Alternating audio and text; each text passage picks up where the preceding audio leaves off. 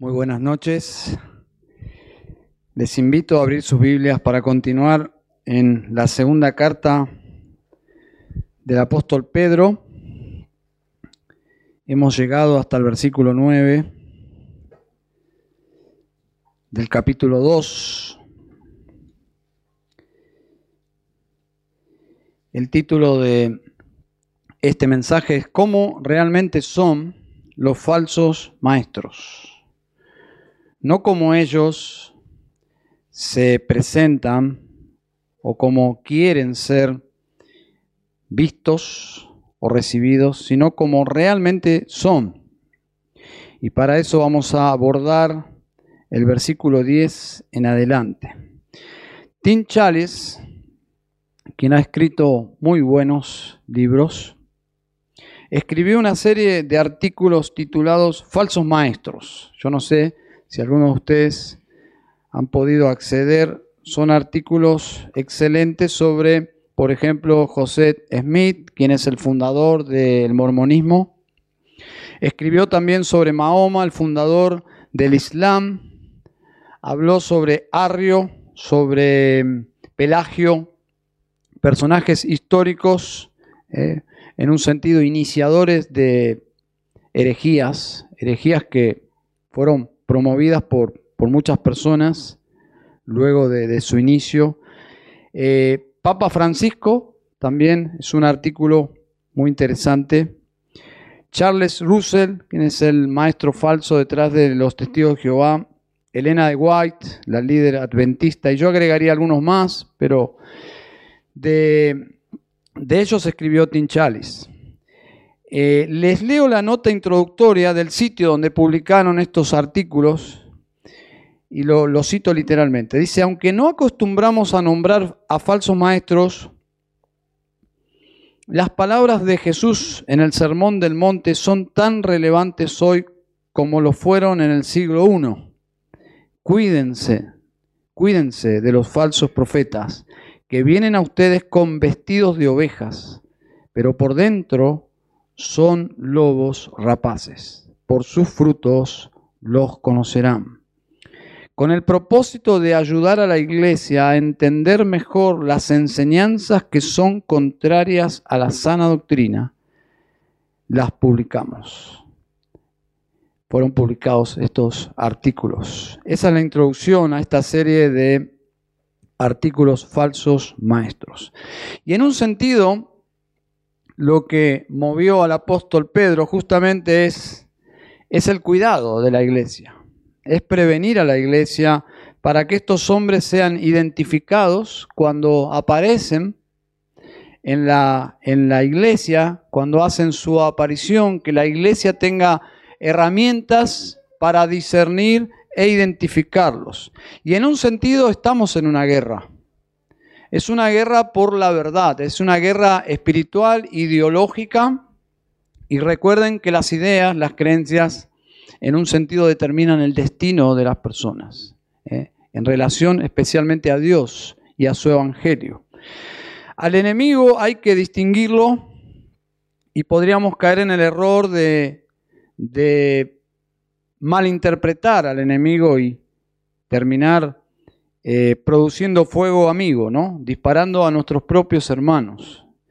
Eh, por eso lo primero que debemos entender es que los falsos maestros eh, no son hermanos y no promueven el reino de Dios. Judas estaba tan involucrado en esta lucha que cuando leemos su carta, esa pequeña carta de un capítulo, que es la, en esencia es casi lo mismo que segunda de Pedro.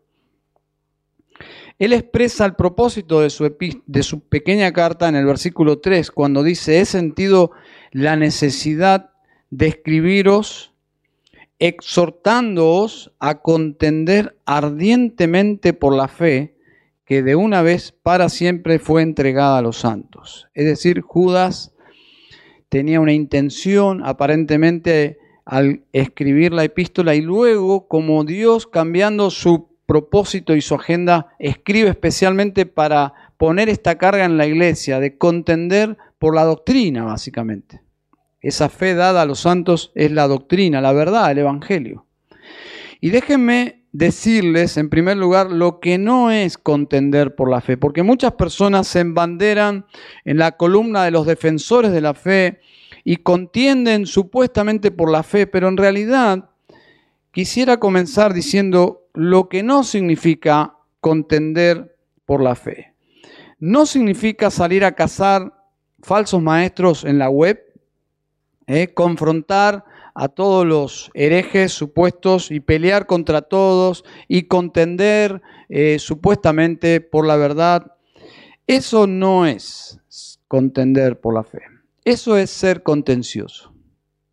Eh, y no debemos ser conocidos los cristianos por ser contenciosos. Recuerden que esta epístola, esta lucha por la verdad, se da dentro del contexto de la iglesia local. Entonces, contender por la fe no es tener un espíritu hipercrítico sobre todo y todos. Ese espíritu de pelear por doctrinas menores, por asuntos periféricos, ese espíritu es preocupante en un cristiano. Yo no he visto a nadie que, sea crítico, hipercrítico por los detalles doctrinales que termine bien en una iglesia local. Son como los autitos chocadores, ¿no? Disfrutan como ir al choque con todos los hermanos, pelear por asuntos que no tienen relevancia, que tienen importancia, pero no eh, como para desenvainar la espada contra tus hermanos. No es esa la lucha de contender por la fe. Contender por la fe no es pelear por doctrinas menores. Contender por la fe no es un sentido de descontento por la iglesia, pero un descontento pecaminoso. Es esa inconformidad eh, que es casi como un creyente que se está quejando todo el tiempo contra su, contra su propia familia. Hay un descontento que es saludable y bíblico, pero que no mira a sus hermanos desde la vereda de enfrente, desde, desde el vecino, sino que es el descontento que el apóstol Pablo expresa cuando dice, sufro dolores de parto hasta que Cristo sea formado en ustedes. Eso es saludable, ese es un descontento saludable por ver a la iglesia que no es lo que Dios desea que sea, pero tampoco es una postura crítica, eh, una, eh, eh, una superioridad espiritual sobre el resto de la iglesia. No, no, no, no. Contender por la fe no es ese sentido de descontento pecaminoso y quejoso. Contender por la fe es cuidar a la iglesia, cuidar a mis hermanos, cuidar el Evangelio, cómo cuidamos a nuestros hijos pequeños, cómo discipulamos y educamos a nuestros hijos. Ese sentido, sentido de responsabilidad por mis hermanos. ¿Mm? El texto que describe la mejor defensa de una iglesia es Efesios 4:14, cuando dice eh, Pablo, ya no seamos niños, ya no seamos niños, sacudidos por las olas y llevados de aquí para allá, por todo viento de doctrina, por la astucia de los hombres, por las artimañas engañosas del error. ¿Saben? Lo que Pablo está diciendo en ese versículo es la mejor defensa contra el error, para no ser seducidos por toda moda doctrinal de turno. La mejor defensa es madurar espiritualmente. Las personas maduras desarrollan un discernimiento, un contentamiento en Cristo que no necesitan nada nuevo, porque todo lo poseen en Cristo. Y entre paréntesis, no solo es la mejor defensa contra, contra los falsos maestros, es la mejor defensa contra todos los problemas espirituales. Si yo voy madurando espiritualmente, voy desarrollando mejores relaciones con mi familia, con mi prójimo, de, lo, de cuánto depende de mí. Entonces, parte de la madurez, parte de la madurez, y no debemos sobrevalorar este aspecto de la madurez, es justamente una postura firme y bíblica frente a los falsos maestros, pero no es toda la evidencia de madurez. Es un aspecto de la vida cristiana. Y este pasaje nos ayuda a discernir, a madurar en cuanto a cómo son realmente los falsos maestros.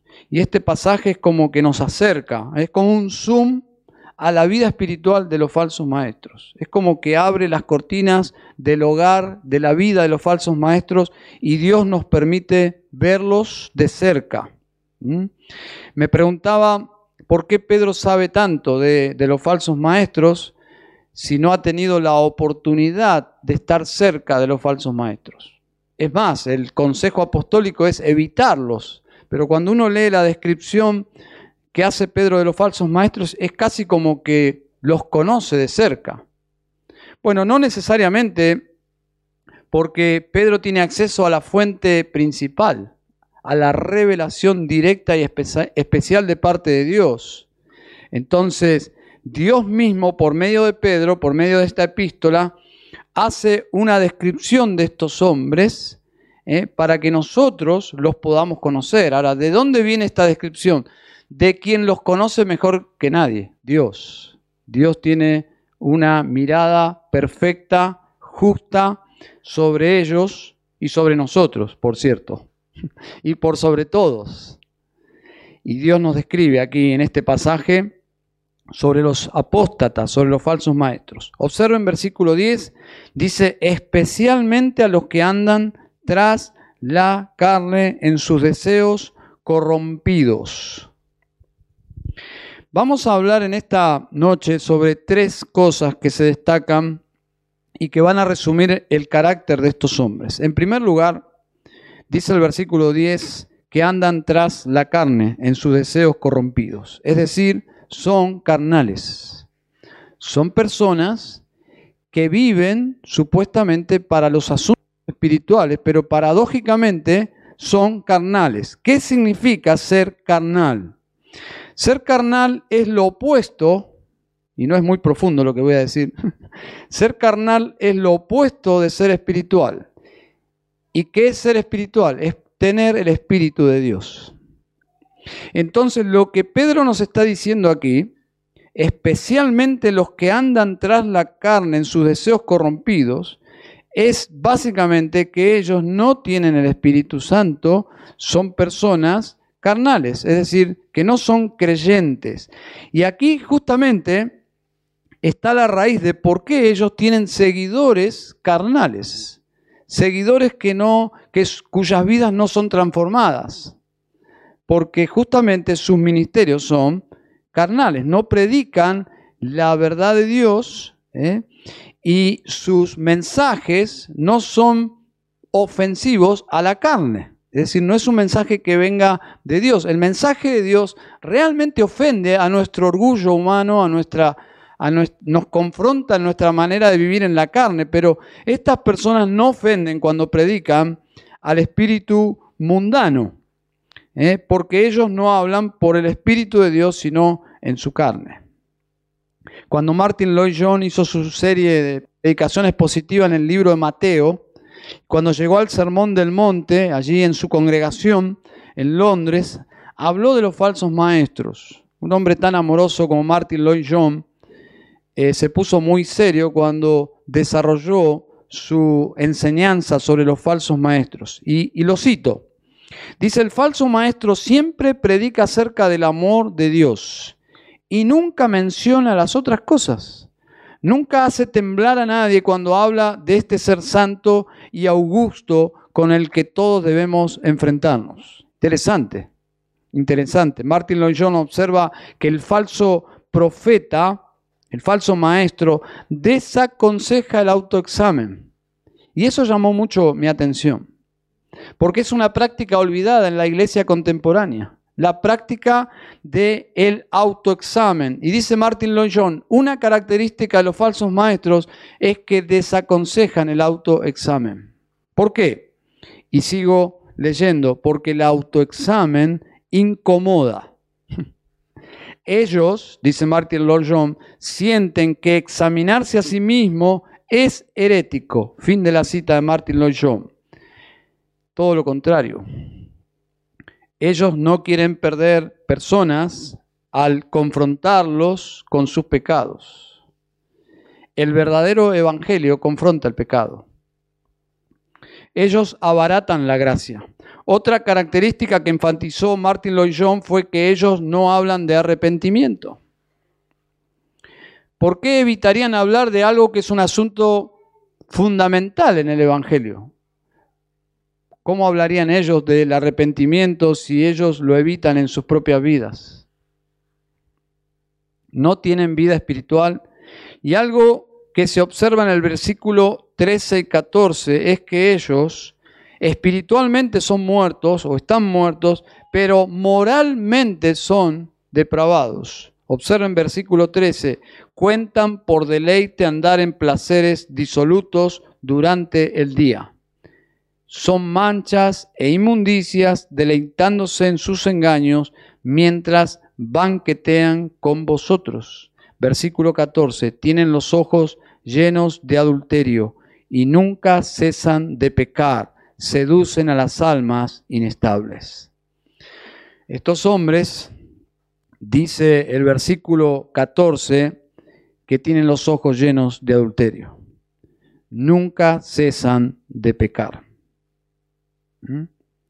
Son hombres inmorales, son hombres con mentes depravadas, son hombres que, que solo pueden pensar de forma corrompida acerca de las mujeres. Saben, quizás nosotros podamos, podemos caer en el error de ver este pasaje y no hacer ninguna conexión con nosotros. Pero cuando yo leí esa frase, nunca cesan de pecar, quizás tengamos que hacer un alto y, hacer aquí una implicación para, para nuestras vidas. Nunca cesan de pecar. ¿Qué significa? ¿Que los creyentes hemos dejado de pecar? ¿Significa erradicación del pecado? Si eso fuese así, entonces estamos todos perdidos. Nadie sería salvo. Bueno, no es lo que significa. No es lo que Pedro está enseñando aquí. La idea la clara, primera de Juan 3.8. Quiero arrojar luz sobre este concepto, nunca cesan de pecar, como una característica justamente de estos hombres sin Dios. Primera de Juan 3.8 dice, el que practica el pecado es del diablo. El que practica el pecado es del diablo. Yo podría decir, ¿cuántos practican eh, un deporte? Levante su mano. Bueno, y levantan la mano todos los que practican. Entonces usted es un deportista. ¿Bien? Pero si aplicamos lo que dice Juan, ¿cuántos practican el pecado? Entonces, ¿qué significa? Que uno disfruta practicando el pecado. Entonces usted es del diablo. Es así de sencillo y directo lo que esto significa. Dice, ninguno que es nacido de Dios practica el pecado porque la simiente de Dios permanece en él y no puede pecar porque es nacido de Dios. Es decir, cuando la práctica del pecado se detiene, cuando entra la simiente de Dios.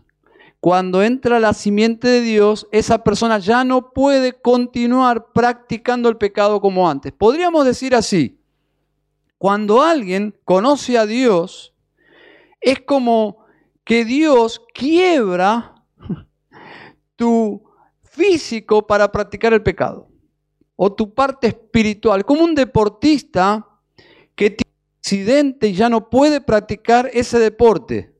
De la misma forma, cuando un pecador se encuentra con Dios, ya no puede practicar el pecado. Algo sucedió. Dice aquí, porque la simiente de Dios permanece en él y no puede pecar. Ya no puede vivir como antes. ¿Qué pasó? La simiente de Dios es la explicación. Pero estos hombres nunca cesan de pecar. ¿Por qué? Porque no tienen la simiente de Dios. ¿Por qué muchas personas no pueden dejar de pecar? Porque no tienen la simiente de Dios. Entonces, lo que significa es que no tienen ningún deseo por dejar de pecar. Ese es el punto aquí. No desean, no quieren y no pueden. No quieren ni pueden. Martin Lloyd Jones decía que una de las características de los púlpitos en este tipo de movimientos religiosos es justamente la ausencia de examinación bíblica. Y yo pensaba que por muchos años que he conocido al Señor, realmente no he escuchado acerca de esta práctica hasta hace unos 10 años. Fue una práctica muy conocida en el pasado en la iglesia conservadora, pero hubo como un bache donde se dejó de practicar la autoexaminación. No sé, no he investigado las raíces históricas, si es algo que pertenece a la iglesia reformada, pero la realidad que la autoexaminación por primera vez a mis oídos llegó por medio del ministerio de Paul Washer. Paul Washer allí año, si no me equivoco, 2009, cuando por primera vez escuché su famoso sermón a la juventud, yo por primera vez escuché de un predicador pidiéndole a su audiencia examinarse a sí mismo. Porque yo venía de una cultura evangélica donde se asumía que si alguien decía, soy salvo porque hice la oración del pecador, era palabra incuestionable. Era donde yo me formé y donde yo entendía que las cosas eran así. Hasta que realmente entendí que el espíritu del Nuevo Testamento es otro. En el Nuevo Testamento, justamente los falsos maestros usaban una llave así para entrar a las iglesias. Simplemente la credencial, yo soy cristiano. Las iglesias o muchas iglesias ingenuamente le daban la bienvenida a estos hombres.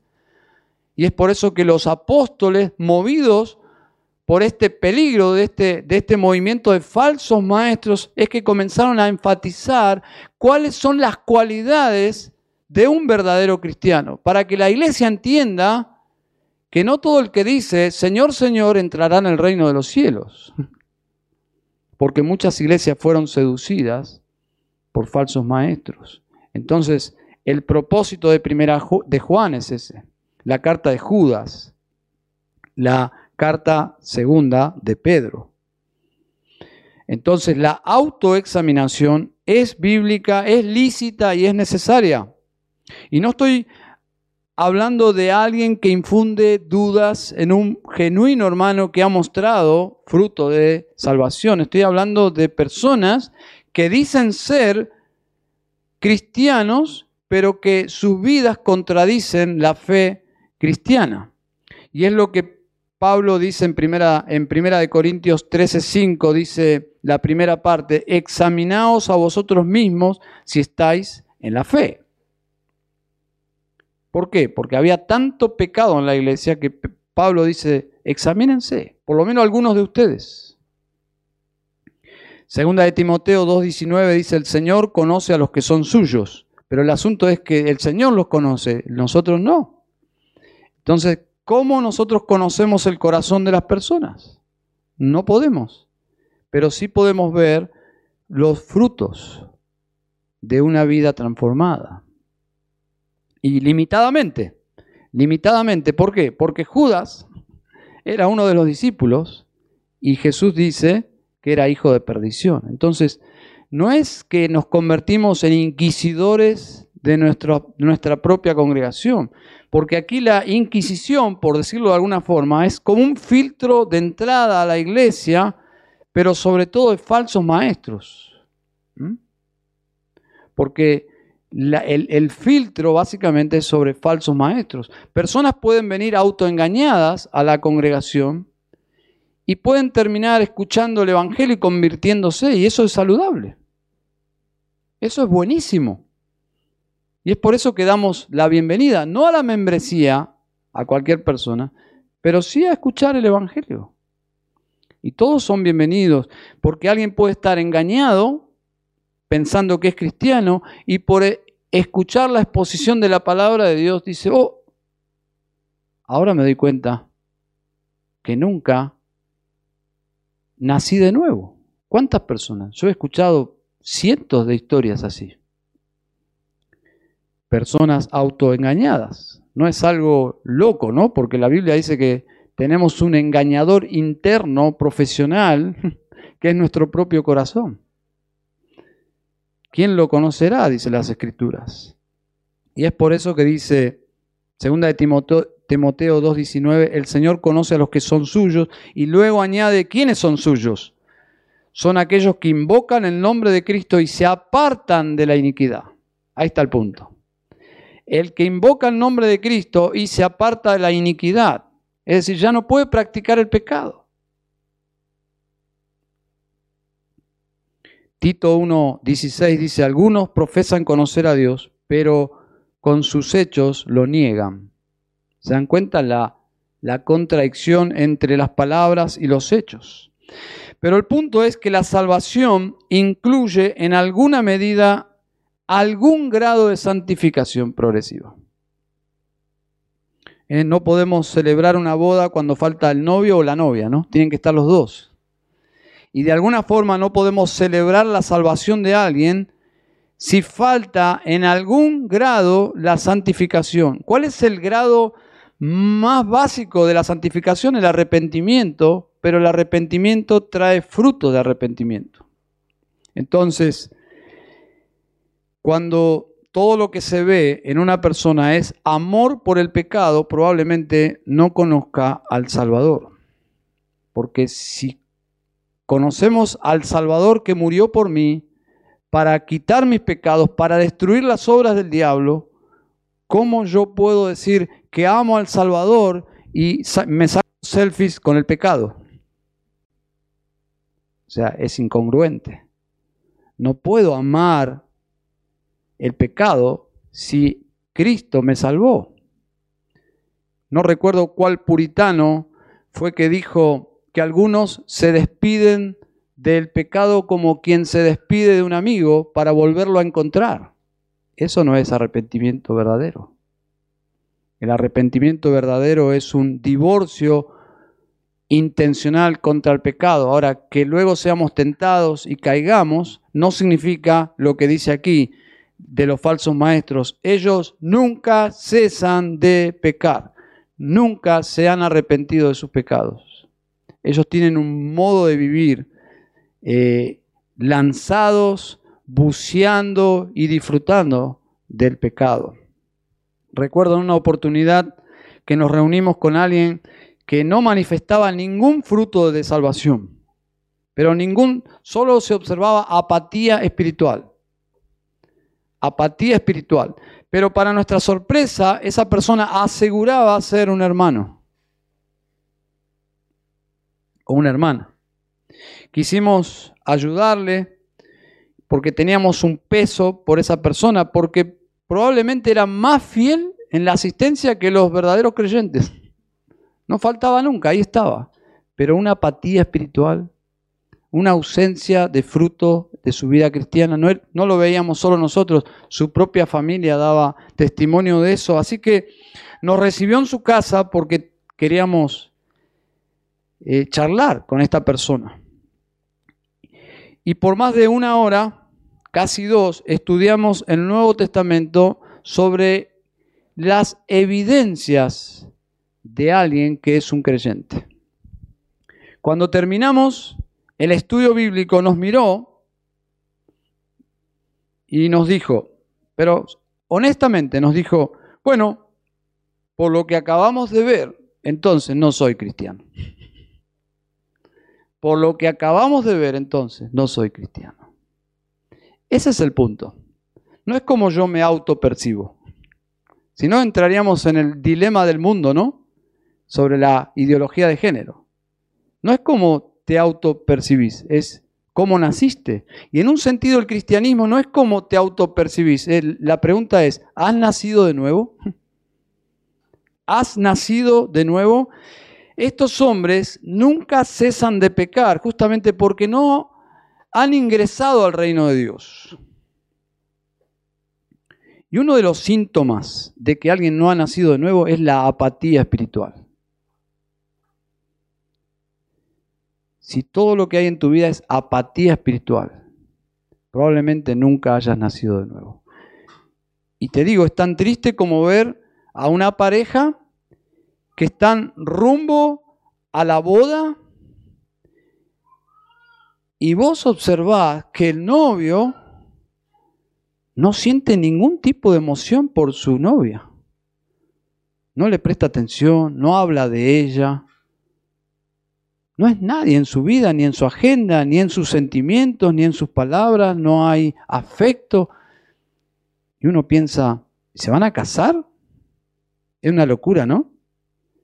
Pero cuando alguien dice que tiene a Cristo como su Salvador y hay una apatía una frialdad por Dios, yo diría, se necesita autoexaminación. Quizás no conozcas a Dios. Quizás nunca has nacido de nuevo. Y estás muerto en tus delitos y pecados. Si hay una de las cosas que trajo convicción de pecado en mi vida fue ver verdaderos creyentes verdaderos creyentes pusieron en evidencia que yo no conocía a Dios. Entonces, estas personas promueven un estilo de cristianismo que todo el mundo de alguna forma mide. Es un reino con puertas abiertas, un camino ancho. No hay una gran necesidad de incomodarse como una puerta estrecha, una puerta estrecha incomoda, ¿no? Uno tiene que... Y si va llevando valijas, creo que John MacArthur que dice que personas llegan al rey, quieren entrar en el reino de Dios con sus valijas de buenas obras y de justicia propia y, y la puerta es tan estrecha que no, no, imposible. Y es tan baja que tu orgullo tiene que quebrarse ahí estas personas tienen un evangelio con puertas tan amplias, tanta pluralidad, no hay estándares de santidad ni de arrepentimiento, y es por eso que sus ministerios son tan populares, ¿no? Porque ellos son carnales. Y luego, otra característica, versículo 10, dice, y desprecian la autoridad. Segunda característica, son rebeldes. Todos sabemos que líderes rebeldes, en algún sentido generan, provocan una masa de seguidores. ¿eh? Y es por eso que ciertos líderes políticos que son rebeldes tienen tantos seguidores, algunos ya muertos, ¿no? Y los llevan en, como si fueran grandes personajes, los llevan en las remeras. Y... Pero saben, estos hombres desprecian la autoridad en un sentido, tienen ministerios que se oponen, de alguna forma se oponen a los íconos históricos del cristianismo. Ellos son diferentes. ¿eh? Ellos traen algo novedoso. Eh, traen un cristianismo realmente diferente, como que rompen con el molde histórico. Pero saben, nada nuevo hay debajo del sol. De alguna forma, si has estudiado la historia de la iglesia, te darás cuenta que no hay nada nuevo debajo del sol. Las viejas herejías como que se reciclan y regresan, y esos estilos novedosos de liderazgo y, de rebeldes espirituales ya existieron, ya existieron. Y tuvieron sus seguidores también. Y el diablo los vuelve a traer a el escenario. Entonces, este estilo convoca muchos seguidores que justamente tienen la misma condición que ellos. Son sus pares, se identifican. Esta palabra desprecian la autoridad básicamente es que estos falsos maestros no tienen respeto por la autoridad. No tienen respeto. La única autoridad que los falsos maestros enfatizan es la autoridad de ellos mismos. Ellos no creen en la, en, la persona de Cristo como cabeza de la iglesia. Ellos son la cabeza de su iglesia. Entonces, la autoridad es algo malo para ellos, excepto su propia autoridad. ¿Mm? Saben, ellos no rinden cuentas a nadie. Si querés visualizar a un falso maestro, ellos no rinden cuentas a nadie, no se sujetan a nadie, a ningún cuerpo de ancianos, no rinden cuentas a nadie porque ellos son la punta justamente de la pirámide del poder. Y ellos están allí, en el pináculo. No pueden ser removidos, no pueden ser confrontados porque ellos mismos son la máxima autoridad del movimiento. Lo más curioso es que la cualidad sobresaliente de los falsos maestros es que ellos enfatizan lealtad y sumisión a su persona. Son incuestionables, son intocables. Los apóstatas no están bajo la autoridad de nadie, pero cuando se cuestiona la autoridad de ellos, ellos amenazan con juicios y maldiciones, literalmente. ¿eh? Yo no sé si han tenido acceso a esto, pero ellos tienen la cara durez de maldecir a aquellos que los cuestionan. En el libro de Kostihim, que yo pensaba que estaba en la biblioteca, o si está quizás está ya en manos de, algún lector de la iglesia, pero no lo vi hoy.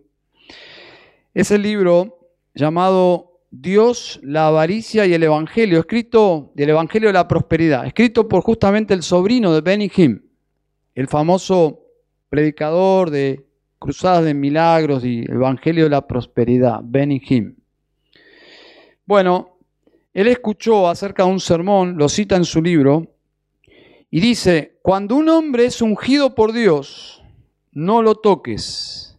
Aunque ese hombre sea un demonio, el cargo que ocupa es ungido. No hables en su contra o estarás maldito.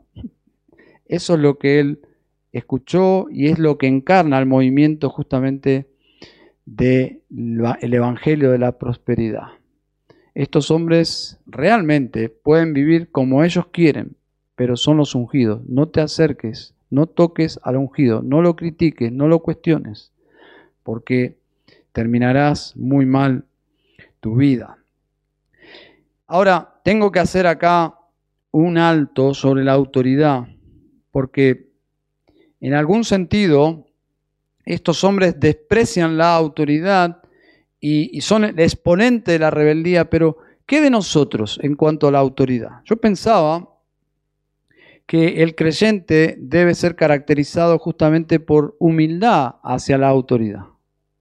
Porque la Biblia dice, someteos unos a otros en el temor de Dios. Entonces la humildad hace que yo considere a mis hermanos, de alguna forma, como una autoridad. Es decir, que esa persona puede venir a confrontarme, puede venir a aconsejarme. Eh, la autosuficiencia y el orgullo no es una característica de un cristiano maduro. ¿Mm? Estos hombres justamente son rebeldes, no necesitan de nada ni de nadie, y la falsa sumisión es aceptar la falsa autoridad. Es decir, una persona puede destacarse por su sumisión a estos personajes, a estos falsos maestros, pero no necesariamente esa es la sumisión que la Biblia enseña. La Biblia enseña la sumisión bíblica como eh, obediencia a la autoridad bíblica, es decir, a la autoridad aprobada por Dios. La falta de sumisión a la autoridad colocada por Dios es justamente una señal de inmadurez. Y según en qué grado puede ser señal de rebeldía, orgullo y hasta de incredulidad. Y esto nos lleva al siguiente punto, que donde creo que la idea se aclara más, no solo son carnales, no solo son rebeldes, sino, observen versículo 10, son blasfemos. Dice, atrevidos y obstinados no tiemblan cuando blasfeman de las majestades angélicas. Dice, cuando los ángeles, y explica, ¿no?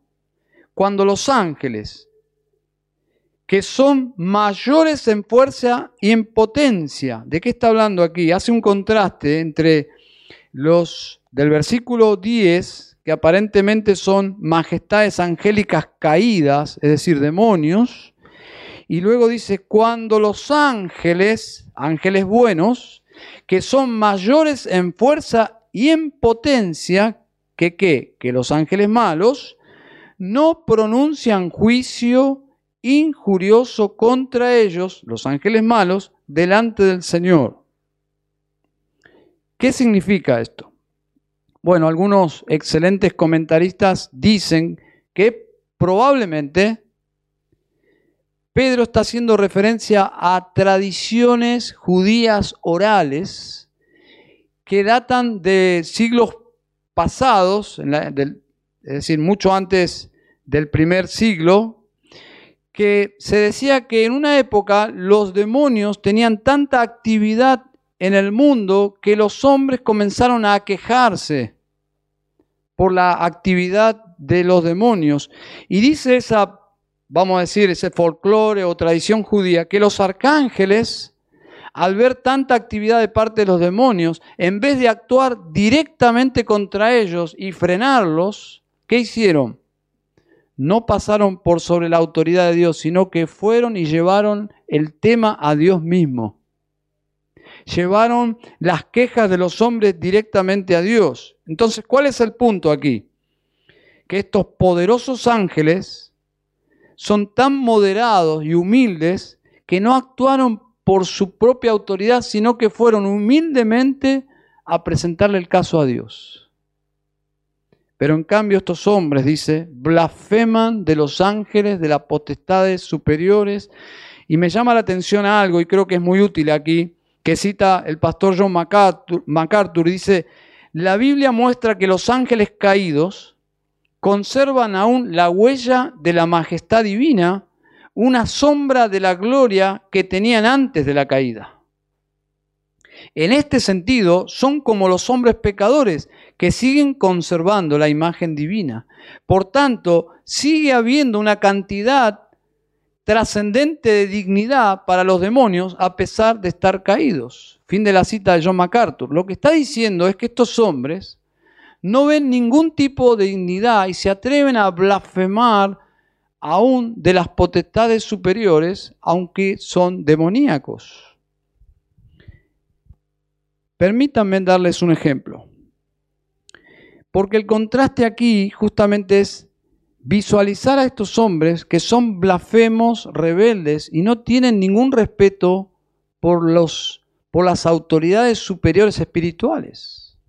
Y yo pensaba en una práctica que hoy es tan aceptable por el cristianismo, cristianismo popular, de hablarle al diablo, de atar a los demonios, de atribuirle a los demonios pecados que son propiamente de la carne. Escuchaba hace unos días un famoso predicador de nuestro país diciendo espíritu de fornicación, espíritu de, de alcoholismo, espíritu de, mentira, son todos pecados de la carne, mentira, eh, fornicación.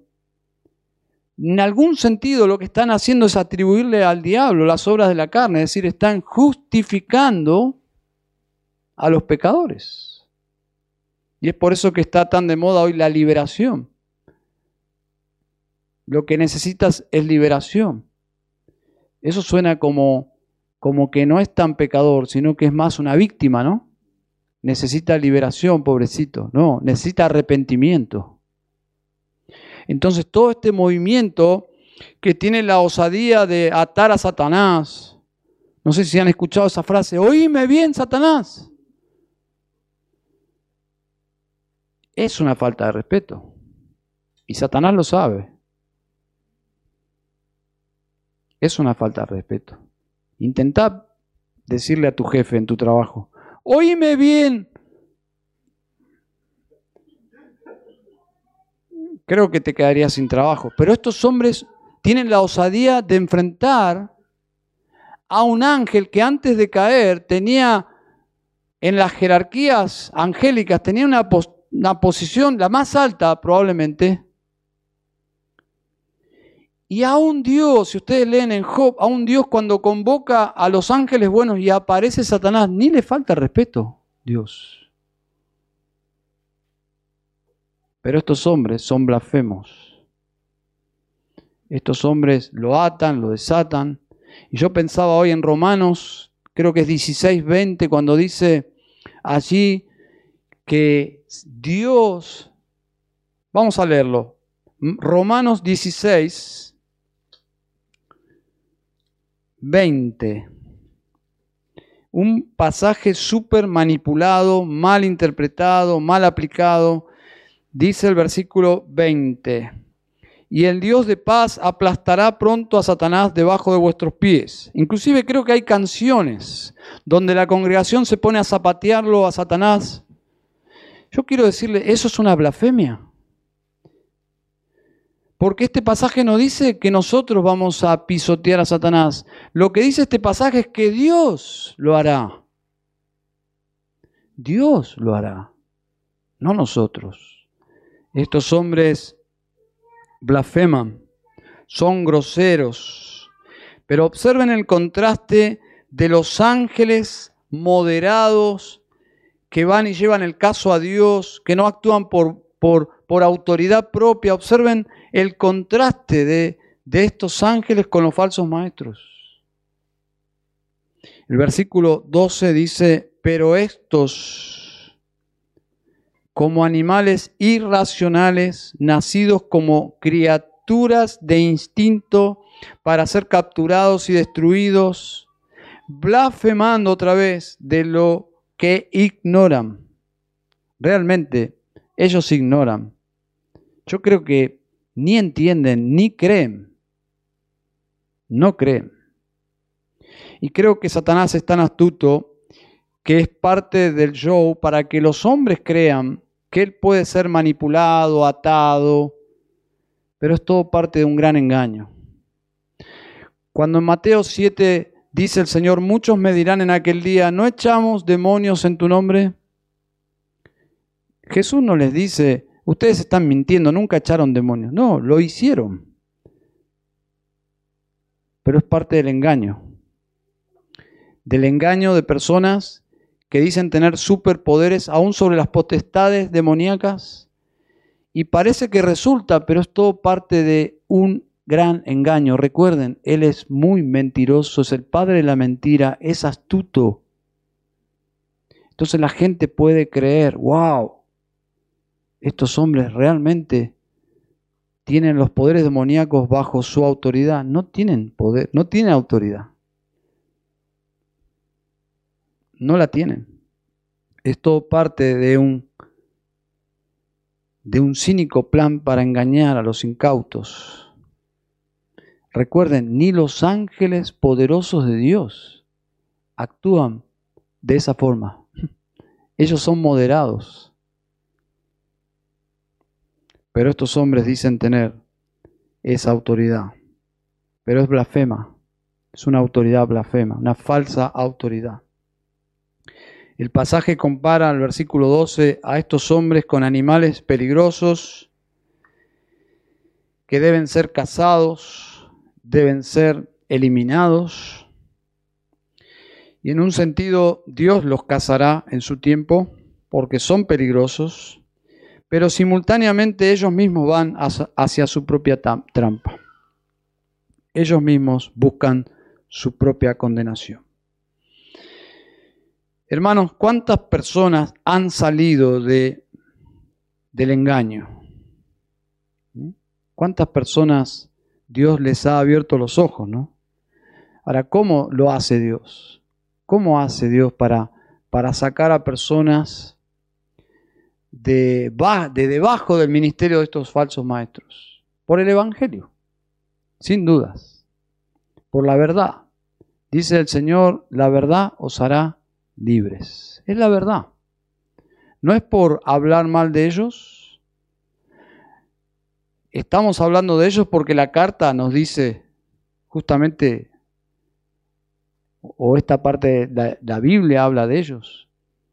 Pero nuestros ministerios no se, no se pueden desbalancear dándole toda la atención a ellos. El Nuevo Testamento entero no habla todo el tiempo de los falsos maestros. Tienen su lugar. Pero la realidad es que las personas se salvan no solo por conocer a estos hombres, sino por conocer principalmente el Evangelio, ¿no? Me encanta el libro de Miguel Núñez, El poder de la palabra para transformar una nación. Si no recuerdo mal, es su tesis doctoral, ¿no? eh, de teología, ¿no? no de medicina, obviamente. Pero en ese libro él plantea el desarrollo, hace un desarrollo histórico, un análisis de la iglesia en Latinoamérica. Muy interesante el libro. Se los recomiendo. Quiero citarles antes de orar algunas líneas. Dice el doctor Miguel Núñez, dice, América Latina necesita ser transformada, pero para que ocurra debe ser reevangelizada. La mayor parte de la población de la región, incluso en la actualidad, solamente conoce la versión católica del Evangelio y una parte importante de la iglesia evangélica ha sido influenciadas por el Evangelio de la prosperidad o por predicaciones bíblicamente diluidas. Muchos que dicen ser cristianos están siguiendo el movimiento de señales y milagros o la ola de guerra espiritual en busca de lo sobrenatural, pero sin conocer el Evangelio. Pueden ser sinceros en su búsqueda, pero aún así se dirigen a la condenación. Saben, la Biblia dice, no dice que la sinceridad es justamente la cualidad principal para entrar en el reino de los cielos. Hay mucha gente sincera que sigue el error. Necesitamos ser honestos, sinceros, pero con la verdad. Y para conocer la verdad eh, y creer en la verdad, necesitamos nosotros eh, predicar la verdad. Dice la Romanos 10, ¿cómo oirán si no ver, si no hay quien les predique? Entonces, no solamente es criticar el error que abunda, sino anunciar las buenas nuevas de nuestro Señor Jesucristo. Vamos a orar al Señor. Querido Dios y Padre, en esta noche te damos gracias por tu palabra, gracias por el Evangelio de nuestro Señor Jesucristo. Ayúdanos, Señor, a tener una vida conforme al Evangelio. Ayúdanos a ir creciendo, a ir madurando, para que no seamos niños fluctuantes y llevados por cualquier viento doctrinal de moda, Señor. Señor, ayúdanos a crecer en pureza, en contraste con, Señor, la inmoralidad que reina en tantas falsas iglesias. Ayúdanos a ser humildes frente a tanta ostentación de orgullo intelectual y espiritual. Señor, ayúdanos a ser creyentes enseñables. Señor, por favor, santifica a tu iglesia de todos aquellos que creen ser los todos. Quebrántanos, Señor, para ser humildes. Ayúdanos, Señor, a, a aprender aún de los más jóvenes en la fe. Señor amado, santifícanos, por favor. Señor, quebrántanos. Ayúdanos a ser moldeables con la verdad. Señor, quebranta a todo hijo tuyo que está caminando en la arrogancia, Señor espiritual. En primer lugar, Señor, por, por mí. Señor, ayúdame, por favor, a modelar de esta posición de servicio un discipulado correcto, Señor. Y ayuda a cada creyente a modelar a Cristo para el mundo, Señor. Somos tizones arrebatados del fuego, Señor. No somos mejores que los no cristianos. Simplemente hemos sido salvados por gracia. Señor, gracias por el Evangelio y gracias por tu iglesia, Señor. En el nombre de Jesús. Amén y amén.